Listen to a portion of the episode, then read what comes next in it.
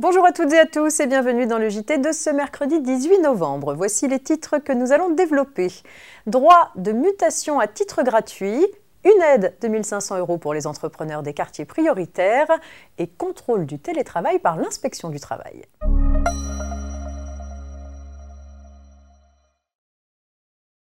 Et c'est une question qui ouvre ce JT. Les droits de mutation versés au fisc lors de la transmission à titre gratuit d'une entreprise individuelle peuvent-ils être déduits des résultats imposables? À cette question, l'administration fiscale vient de répondre positivement. En effet, puisqu'il n'est désormais plus exigé que l'activité soit poursuivie pendant 5 ans, seul s'applique le principe général de déductibilité des charges. Ainsi, les impôts dont la déduction n'est pas expressément interdite par la loi sont déductibles pour la détermination du bénéfice imposable, dès lors que les conditions générales de déductibilité sont satisfaites et en particulier que les impositions se rattachent à la gestion de l'entreprise. Les droits de mutation à titre gratuit de biens ou droits versés par un héritier ou donateur sont donc déductibles de ses revenus professionnels dès lors que les éléments transmis sont affectés par nature à l'exercice de la profession.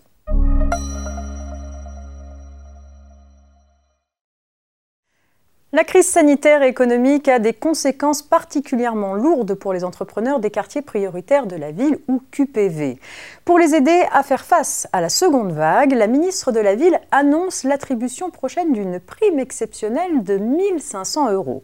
5000 entrepreneurs bénéficieraient de cette aide réservée aux entreprises sans salariés et créée avant le 15 mars 2020.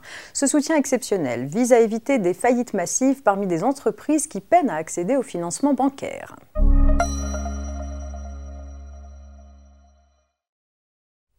Les services de l'inspection du travail sont mobilisés pour s'assurer du respect par les entreprises du protocole sanitaire en entreprise, publié à la suite du reconfinement et qui prévoit le recours au télétravail à 100% dès que possible.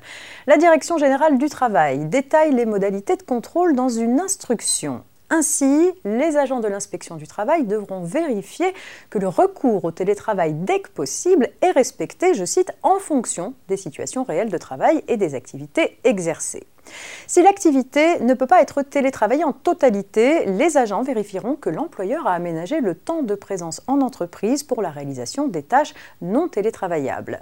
L'instruction donne à titre d'exemple le cas des fonctions managériales nécessitant une présence minimale sur site pour encadrer des équipes dont les activités ne sont pas réalisables à distance ou d'activités pour lesquelles le salarié a besoin d'accéder à certains outils, notamment informatiques, non accessibles à distance.